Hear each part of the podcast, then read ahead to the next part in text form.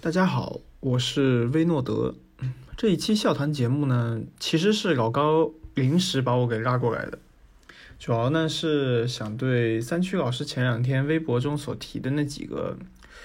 嗯，怎么讲，可以说是足球最基本的一些观点，甚至可以说是常识，来多谈几句。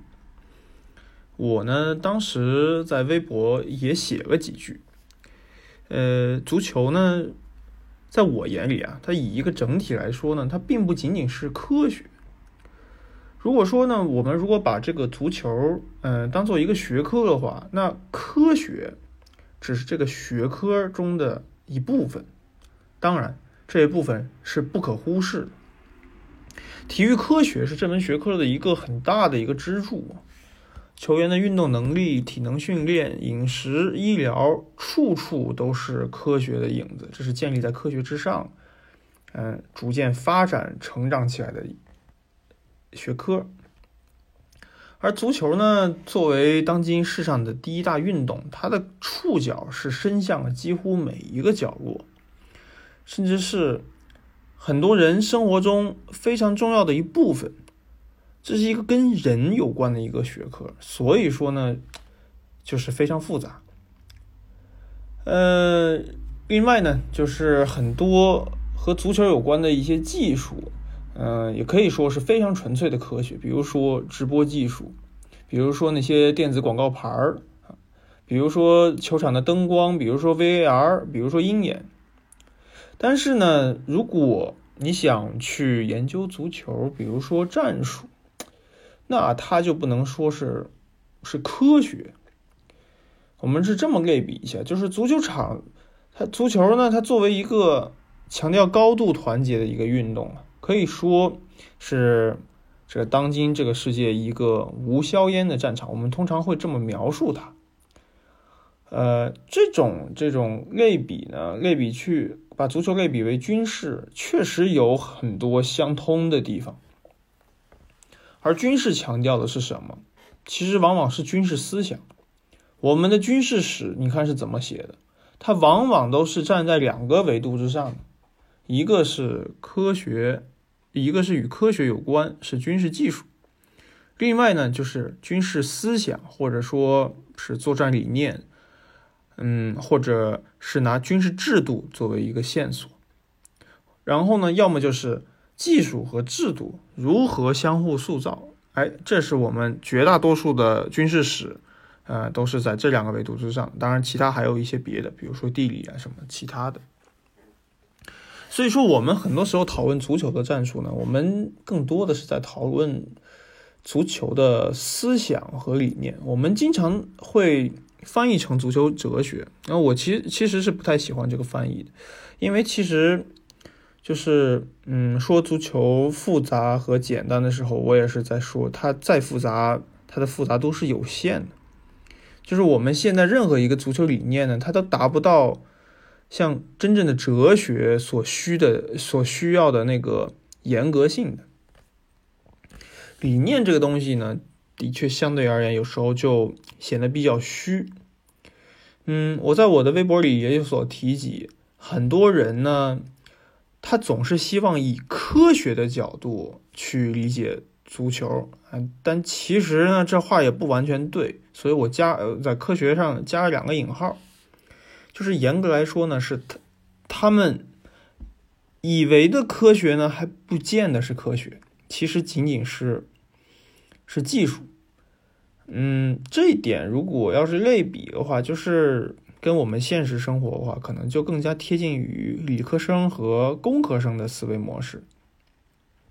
后者呢更贴近技术这个词，而前者呢更更贴近科学这个词。嗯，技术领域呢，往往数据就是一切，它的数据呢是直接服务于，比如生活体验的。比如就是我要做设计一套车，哎，这个百公里加速是多少，对吧？这个事情就是可以通过数据能清晰的反映出来。但是呢，在理论科学中呢，数据的重要性呢，它并不是说是服务于某个生活体验，它往往是服务于某一个概念的去解释，比如像物理，比如像像数学。这是这是这是不太一样的。嗯，而且就是我所所说的这个现象呢，其实并不难见到，因为你可以看到我们身边可能会有很多人呢，一张口他说你说话要客观啊，但是呢，他们的眼里的客观又是什么呢？是就是在通常情况，他们是眼里就是没有任何价值上的判断，这种冷冰冰的数据才是最客观的。啊，就是他，他是觉得你不能够，你在这种这些东西上，你是掺不了任何所谓的私货的，嗯。所以呢，有的时候你会发现，啊，你写一一篇长篇大论呢，他们先不看文章，哎，往下一滑，一看啊，没有什么数据啊，那就觉得你不客观啊，太长不看。嘿，我们尚且不论如今汉语环境里所讨论足球的数据到底。发展到了哪一步？因为这个东西其实也是在不断的发展的。那么，我是首先首先是要说的是，第一是人怎么能没有价值判断呢？我其实觉得这个反而是一个讨论的前提。另外呢，就是什么是主观，什么是客观？其实这这是一个同样是一个很大的问题。而且现其实现在这个问题，嗯，导致我们很多公共平台的一些讨论是有障碍的，对，对，往往只是会因为你是一个单纯的主观，或者说你不够客观，就能一棒子把对方否决掉。而当然，其实更多时候根本不知道在对方在说什么。我其实举个例子，就是当时还记得六年前虎扑，那时候虎扑非常热闹。很多人都是，嗯，经过虎扑这种平台吧，互相之间的所谓的辩论，嗯，然后去讨论一些很细微的一些问题。其实很多人对足球的认识也是这么建立起来的，就是，哎，今天发生了一个什么事儿，然后。这个什么什么球员进了什么样的球？今天有一个两个球队一个什么样比赛？然后大家会进行讨论，有些人会讨抛出非常好的问题，然后呢，不同的人也会对这些问题有自己的一些看法。每个人的看法，嗯，很多人呢，他的他的看法他会来源于一些媒体的影响，也有有些人呢会基于部分媒体的一些观点。哎，自己也会去思考，去衍生出一些观点。哎，渐渐的，就是很多人会有不同的观点，但是呢，就是你把每个人东西所思所想，其实融合起来呢，你就会发现很多就是非常可取。我这里想说的是，首先是六年前，当时当时有一个问责阿扎尔的进球如何问责呢？大楼，哎，其实最后引起了。巴老和萨嘎的一个辩论，它其实是一个很典型的例子。嗯，因为虎扑现在服务器的问题，如果还能够看到过往的记录的话，其实你会发现萨嘎他的思维方式呢，就是比较类似于一个工科生。嗯，所以就是在巴老在讨论的一些历史和社科的一些东西的时候呢，对方其实并不知道在说什么。嗯，这个事情其实这是这是一个当时我注意到的一个契机吧，就是我发现就是其实是完全不知道对方在说什么，但但与此同时呢，我我认我把这个观点说给别人的时候，我发现别人很多人他也没有这个概念，对这个东西呢，有点类似于范式的这个概念，就是你最后不同范式之间。你如果不知道对方在这个范式到底在讨论什么的时候，你其实两个范式之间这么去辩论，最后就是鸡同鸭讲，什么也也辩不出来。嗯，这是一个其实哪怕现在在微博平台也是一个很常见的现象，而不只是足球啊，在其他很多东西都是这样。嗯，很甚至可以说很多本来是一个。嗯，你可以会感受到，就是就好比包括之前这个肖战粉丝啊，这个粉丝圈内的事儿和圈圈外的啊这就是两个范式啊。简单来说，虽然我其实不是很喜欢“范式”这个词儿，你会发现圈内的人很多时候是根本不知道圈外为什么在骂他，而圈外的人呢，就是在说的这些点呢，对于圈内人甚至就是圈内人甚至像百病不侵一样，就是刀枪不入，根本就不在乎你所说的一些东西，因为这些东西他并不在乎。这个现象呢，在讨论足球的时候呢，也是非常常见的。嗯，另外一个我想说的就是，嗯，逻辑对理解足球是非常重要、非常重要。它是搭建你整个很多最基础的一些理论平台的关键，但逻辑并不是全部。嗯，这个同样也是。其实我们现实生活中很多人觉得凡事都要讲逻辑啊，啊，尤其是这个东西，我觉得在知乎诞生之后就更为，嗯，怎么说，就更为普遍，尤其在年轻一代里面。但是其实生活中的很多东西根本就不是建立在逻辑之上的，而是经验之上的，而且很多学科其实也是。它并不是说非常非常严谨的逻辑，一步一步推理，它很多东西也是需要建立在经验之上的。足球也是一样的，很多东西在很大程度上都是建立在经验上的。虽然某一时刻他所采取的一些经所吸纳的一些经验呢，它其实是建立在一个比较严谨的逻辑之上的。所以我想说的是，逻辑不是全部，但不可或缺。最基本的逻辑是搭建起你足球最基本的、最朴实的理论框架最核心的一部分。当然，很简单的逻辑呢，其实反而会很容易让你去陷入一些陷阱。嗯，或者说呢，在一些高维度的模型里呢，你无法找到一些真实的相关因子。至于数据。嗯，我其实本来觉得这个是一个算是一个常识性的东西，或者这么说，我以前也说过，就是把类似 WhoScore 这样的网站的很多东西，一些基础数据，还有包括它的评分剥离开，才能才能说你对足球稍有入门，这算一个标尺。就像就像你去看，不管是懂球帝还是虎扑这些写手们去写文啊。你一个人突然，呃，最后在文章快结尾的时候，哎，截了个图，说，哎，这场比赛呼斯高尔评分谁谁谁最高，所以他表现最好。这种情况下，大概率就是，就是还非常一个有代表性的说明这个写手水平的一个一个标尺啊，这说明就很有问题。嗯，所以我也知道这个门槛其实不低啊，就是为啥呢？就是。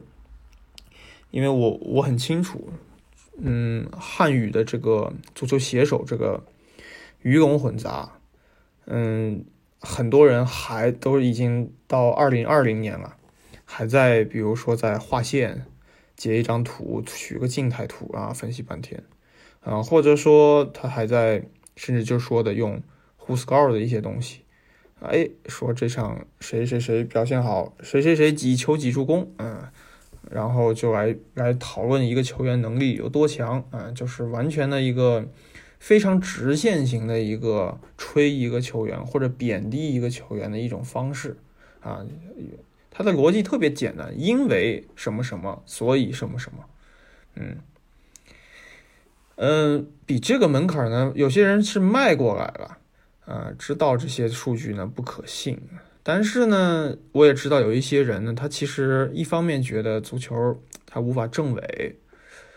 嗯，所以呢，就是为又为又为了验证他们自己所说是对的，或者说为了验证别人说的是错的，转过头呢，他拿一些其实并不相干的一些数据来验证。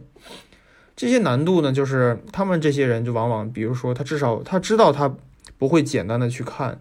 进球啊、助攻啊。这种最基础、最基础的数据，他有可能会说什么一场比赛争顶头球率啊，还有什么争顶的这个成功率啊，还有什么，比如说这个后卫的一些数据啊，比如说一个赛季不被过呀，拿这些东西来验证。呃，更有一些人呢，就直接就钻到了数据的茫茫大海里，甚至有些人其实根本没有任何统计学的基础，就是第一，他不知道统计学的一些工具，也不知道一些统计学的一些常用的，嗯，一些算法，呃，也他们同样也不知道统计学的一些局限性，就是尤其是不知道他们当他们。错误的使用一些统计数据的时候，会导致什么？他们其实并不知道，但是他们乐于其中。这样的人其实，这样的写手其实也并不少。嗯，我对他们这些方法的评价就是：你用同样的方法，看看到底能够适用于什么样的场合。这些方法几乎无不例外都是很容易能够找到反例的。甚至就是短时间内，比如今天的比赛，你这么哎沿着这条这个比赛用这个方法说了一段话，你可能第二天就在这个这个球队的另一个对手那儿找到反例了。那么就是说你在原有的方法上如何去修正、去解释各种出现与期望相悖的这些现象，其实这是这这。有的时候其实很困难，因为在这个只讨论数据的这个框架里，嗯，为啥我说不太合适？用数据讨论不太合适，就是在这里，就是它它不够解，它很多时候它无法去无法解释很多现象，而且在至少在足球世界里，我们目前能够看到的一些模型，只能说呢是有屈指可数的一些模型，确实有。它很值得称道的地方，但很多模型是毫无价值的，嗯，或者说就是有非常明显的一些呃缺陷和和弱点，比或者甚至说是他自己这个提出模模型或者运用这个模型的人都不见得知道他到底在说什么。这些模型常见的就是有两点，我这里可以先说一下，一个就是他根本不知道什么叫投入度。第二个是他根本不知道体能的影响，嗯，我就过多的就先不不多讲了。嗯，当然了，就是一些基础的数据呢，还是能够表明一些基本趋势的，嗯，但不代表这些数据能够足以去精确的去描述足球。这个举的很举个很简单的例子啊，这个。嗯，这个话题其实很大，可以专门去讲。嗯，为什么很多时候会说，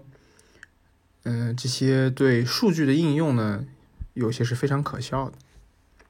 这里简单说一下，我这里并不是否认数学模型的价值和意义，而是强调模型呢，它是一种方法或者说是一种手段，而并非一种目的或者说是一个结果。在很多模型里。数据选取的方法比本身的结论可能更加重要一些，但仅仅是这些最初阶的足球数据呢？它们其实本身往往是一些结果，是统计上的一些数据。这个数据呢，它作为一个模型的输入数据呢，很多时候并不太合适，而且。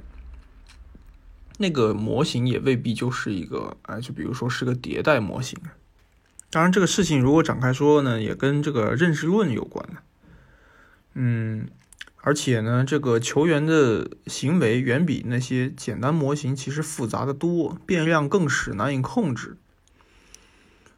所以呢，至今其实很多跟足球有关的模型还是以概率为切入角度的。但是呢，很多时候这个就已经和所讨论的一些战术细节、球员能力以及风格等等的，很多时候就不是一回事儿了。最后一点呢，我想说的是，交流的一个很重要的点在于，你得知道对方到底在说什么。嗯，我前面也所说了，我不太喜欢用“范式”这个词，但是其实很多人的观点啊，就是说可以说是一种范式。那么你看到他到底想说啥，再说啥，你得去。至少去了解这个范式的一些词啊，什么意义。就好像你跟这个这个三区老师，很多人都在都在说三区老师的这个什么三三中卫啊，但是他强调三中卫到底是为什么？他真的是如大很多人所想的那样那么喜欢用三中卫吗？很多时候并不是这么回事儿，所以你得去了解那个范式，然后去思考对方为什么要去这么想。要不然，截然不同的范式之间吵架，其实很多时候没有任何意义。你再怎么解释，都是徒劳无功的。另外呢，看待足球的方式肯定会流露出一些一个人看待一些其他事物的方式或者理念。这一点，我觉得其实不难看到，因为很多讨论足球为主的博主也会讨论其他的事情，而且会暴露一下自己的所思所想。你会发现很多东西是相通的，当然了，很多这些博主未必他能在讨论其他事情的时候就真的能够讨论清楚，甚至会发现很容易出现一些观点相悖或者不太统一的，这是这其实是个蛮正常的现象。很多强调足球史的人呢，他也不一定。针对历史学有多么的了解，也不见得真的就说他知道历史的一些研究方法。这一点其实从看他们所自己所落实的点、所看重的一些点，就已经能够看出一些端倪。最后呢，说一句就是，呃，了解足球呢，知识只是很小的一部分。你知识累积的再多呢，它也是无数知识小点的累积，并不见得就一定对足球本身就了解的有多深。这其实是两个位面的事情。所以呢，就是像《倒转金字塔》这个书，很多时候在我眼里，它是一个知识册子，是一个科普性的书。虽然它也是只是一个可以说是足球史。但它切入的角度是知识，而不是真正所真正的足球的理念。好了，这一期我就讲这么多，谢谢大家收听。